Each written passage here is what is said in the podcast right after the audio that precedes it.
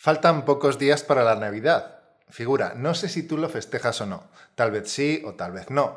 Pero no importa, porque el podcast de hoy te resultará útil de todas formas. Sí, porque este año hemos decidido hacer un podcast navideño un poco diferente. En vez de hablar sobre las tradiciones navideñas españolas, hemos escogido otro tema. De hecho, es tu favorito, querido oyente, el subjuntivo. Pero no te preocupes, no será muy duro, porque nuestra filosofía es aprender un poco cada día. Cierto. Así que en el capítulo de hoy no te vamos a machacar con el subjuntivo intentando enseñarte absolutamente todo. No, te enseñaremos ciertas estructuras del subjuntivo que te vendrán bien durante la preparación de estas fiestas navideñas aunque también te serán útiles para organizar otros eventos y fiestas el resto del año. Sí, las frases que te enseñaremos hoy te vendrán como anillo al dedo cuando quieras organizar cualquier fiesta, ya sea tu cumpleaños, ya sea la fiesta del verano o ya sea la Navidad. Venir como anillo al dedo significa que encaja muy bien. Se utiliza para expresar que algo se adecua perfectamente a una situación o que es muy oportuno. Pues sí, estas frases te vendrán como anillo al dedo cuando estés organizando cualquier fiesta. Así que abróchate el cinturón porque el podcast de hoy será muy cañero. Venga, comenzamos. No necesitas viajar a España para dominar el español hablado. Descarga el método natural de 7 leyes de español automático.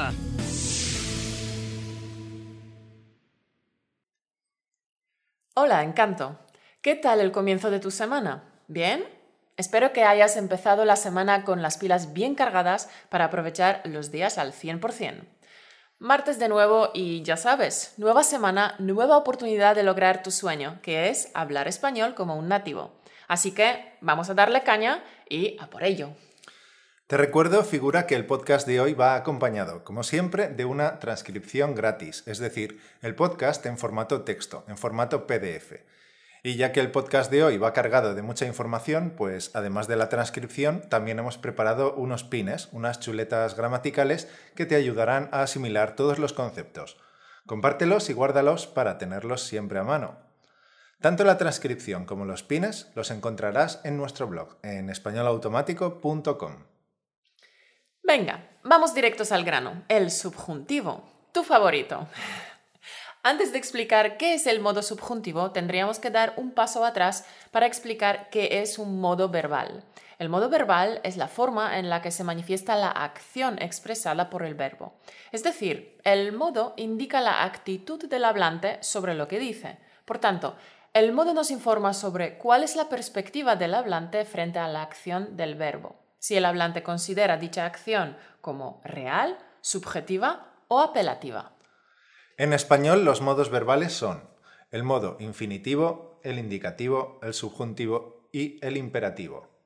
Cada uno de estos modos posee a su vez distintos tiempos, ya que las acciones pueden realizarse de una misma manera, pero en momentos diferentes.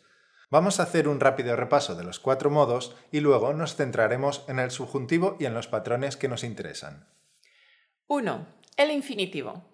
El modo infinitivo representa el significado puro del verbo, es decir, solo denomina la acción sin dar información acerca de la persona que la realiza ni del momento en que la hace. Este es el único modo que no se conjuga acompañado de una persona. Algunos ejemplos. Estudiar, cantar, comer, dormir, venir. 2. El imperativo. El modo imperativo se usa para dar órdenes, consejos o pedidos. Por ejemplo, Estudia, come, duerme, siéntate. 3. El indicativo. El modo indicativo se utiliza para describir el mundo de la realidad. ¿Qué es? Presente. ¿Qué era? Pasado. ¿Qué será? Futuro.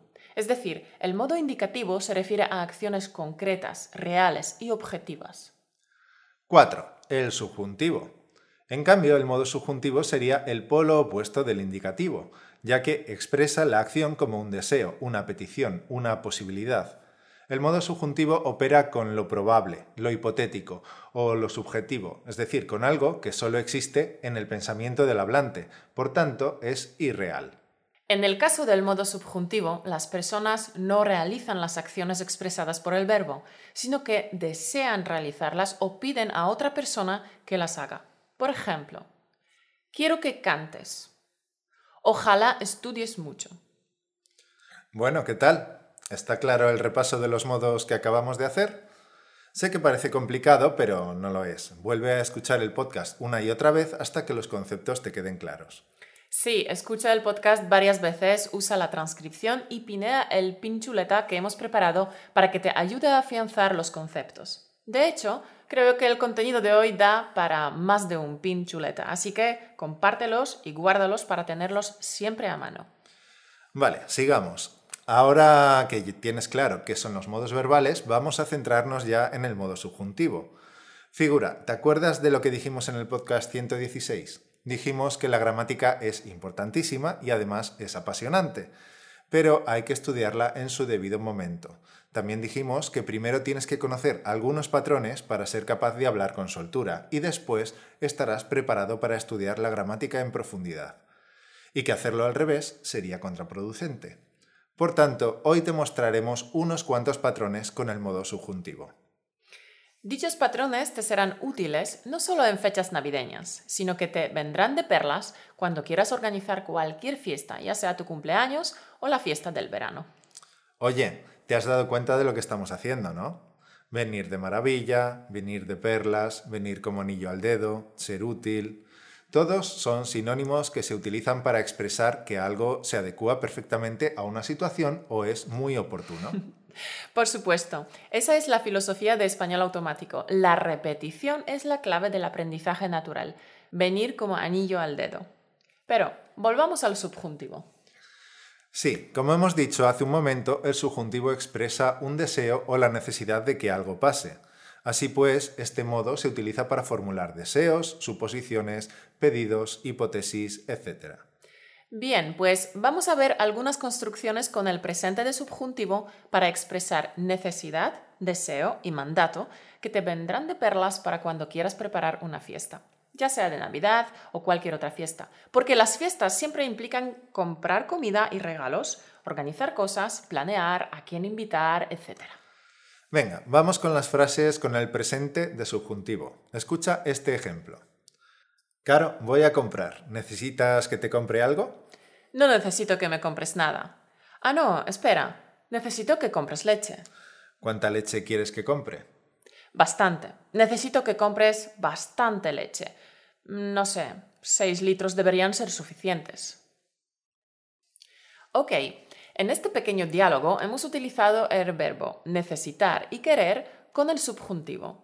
La regla es que las oraciones subordinadas dependientes de verbos que sirvan para expresar necesidad, deseo y mandato pueden llevar el verbo en infinitivo o en subjuntivo. Primero se usa el infinitivo cuando los dos verbos, el que expresa el deseo y el que expresa la acción, se refieren a la misma persona. Por ejemplo, Caro necesita comprar más comida si quiere dar una fiesta para 20 personas. Segundo, se usa el subjuntivo cuando los dos verbos se refieren a personas diferentes. Por ejemplo, Caro necesita que le traiga 6 litros de leche de la tienda. En esta frase hay dos sujetos distintos. En la primera frase, Caro es el sujeto y en la segunda, soy yo. Algunos verbos que sirven para expresar deseo, necesidad y mandato son necesitar, querer, desear, preferir, esperar, rogar, soñar con, tener ganas de, apetecer, hacer ilusión, mi sueño es que, me gustaría, te importaría. Veamos algunos ejemplos del patrón con el infinitivo. Quiero llegar pronto a la fiesta. Espero terminar los preparativos a tiempo. A los niños les hace ilusión ir en trineo. No me apetece disfrazarme de Papá Noel. Mauro, ¿te importa comprar las uvas? ¿Te importaría colgar los adornos en la chimenea? Fácil, ¿verdad?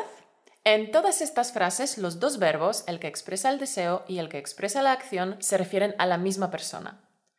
Vamos a centrarnos en las frases con el subjuntivo, ya que este es el tema del podcast de hoy. Con el verbo necesitar, necesito que me ayudes o no terminaremos a tiempo. No necesito que me compres nada. Necesito que compres más turrones. Pedro, necesito que compres más adornos navideños. Necesito que cuelgues la guirnalda en la puerta y que luego me ayudes en la cocina. Con el verbo querer. Quiero que pongas más luces en el árbol de Navidad. Quiero que me ayudes. Quiero que pongas el Belén debajo del árbol de Navidad. ¿Quieres que traigamos el confeti y los fuegos artificiales? ¿Dónde quieres que cuelgue el muérdago? Con el verbo preferir. Preferimos que vosotros compréis el cava para hacer el brindis, ya que sabéis más de vinos que nosotros. Prefiero que pongas las velas en el centro de la mesa. ¿Dónde prefieres que ponga el mazapán y los polvorones? Con el verbo esperar. Espero que Jaime acepte nuestra invitación. Espero que Carmen no se olvide de traer el roscón de reyes. Espero que no te olvides de traer los regalos para los niños. Con la expresión hacer ilusión. A mi madre le hace ilusión que nos juntemos toda la familia en Navidad. Me hace ilusión que los niños canten los villancicos después de la cena. Con la expresión mi sueño es que. Mi sueño es que nos toque el gordo de Navidad. El sueño de mi madre es que la fiesta salga bien. Con el verbo apetecer. ¿Te apetece que paseemos después de cenar? ¿Te apetece que te traiga un poco más de turrón? Con la expresión tener ganas de. Tengo ganas de que la cena empiece pronto, porque tengo un hambre que me muero. Con el condicional. Me gustaría que compraras dos billetes de lotería de Navidad. Me gustaría que el niño dejara de hacer ruido con la zambomba. Me encantaría que me regalaras los pendientes que vimos juntos anoche. Me encantaría que te encargaras de la cena y yo me encargo de comprar el árbol de Navidad. Bueno, ¿Qué tal? Son bastantes frases, así que la mejor manera para interiorizar el patrón gramatical es volver a escucharlo una y otra vez. Sí, la repetición es la clave. Y una cosa muy importante, no te olvides de la correspondencia temporal. Si la oración principal va en pasado o condicional, la oración subordinada irá en pretérito imperfecto de subjuntivo. Un ejemplo con la oración principal en pasado. A mí no me gustó nada que Carmen llegara tarde a la fiesta. Y un ejemplo con el condicional. ¿Te gustaría que invitáramos a tus amigos de la facultad?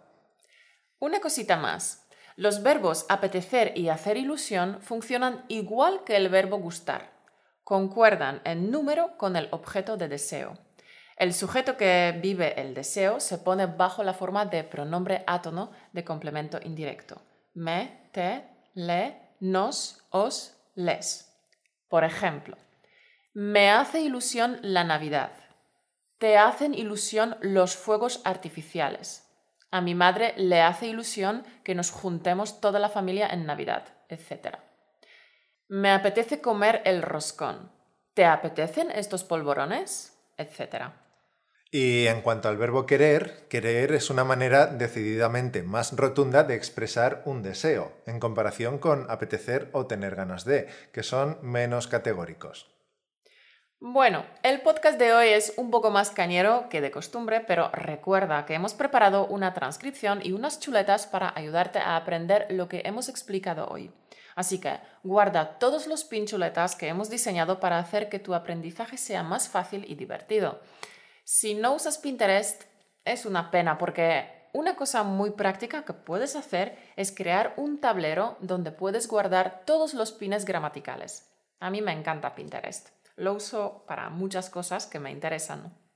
El pin chuleta que hemos preparado te ayudará a afianzar el material de hoy, así que guarda el pin en tu cuenta de Pinterest y si no tienes cuenta, descárgalo en tu ordenador o en tu móvil para repasar el material en tus ratitos libres.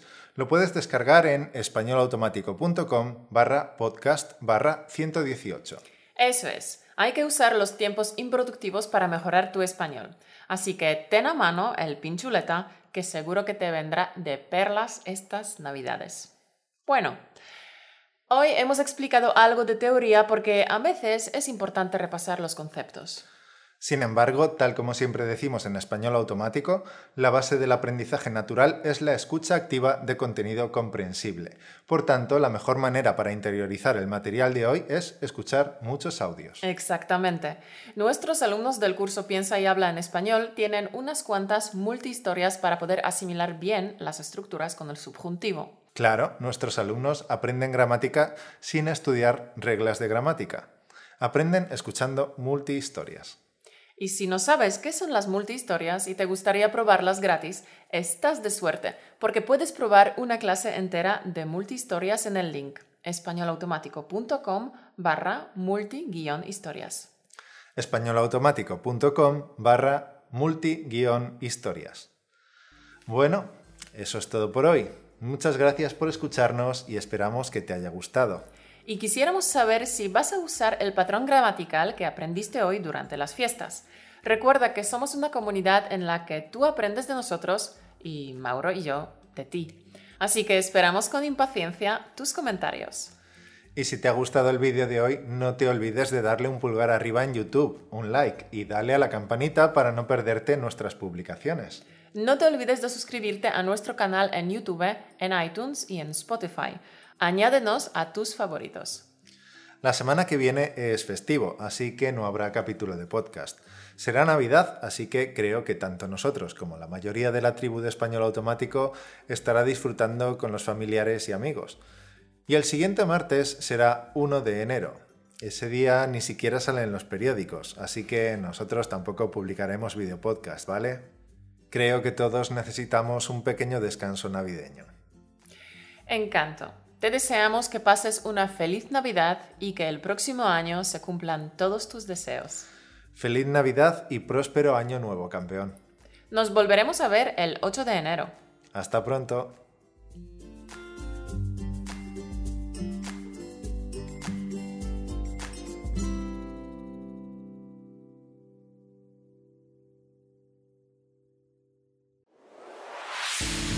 Gracias por escucharnos. Únete a la conversación en españolautomático.com o busca español automático en iTunes.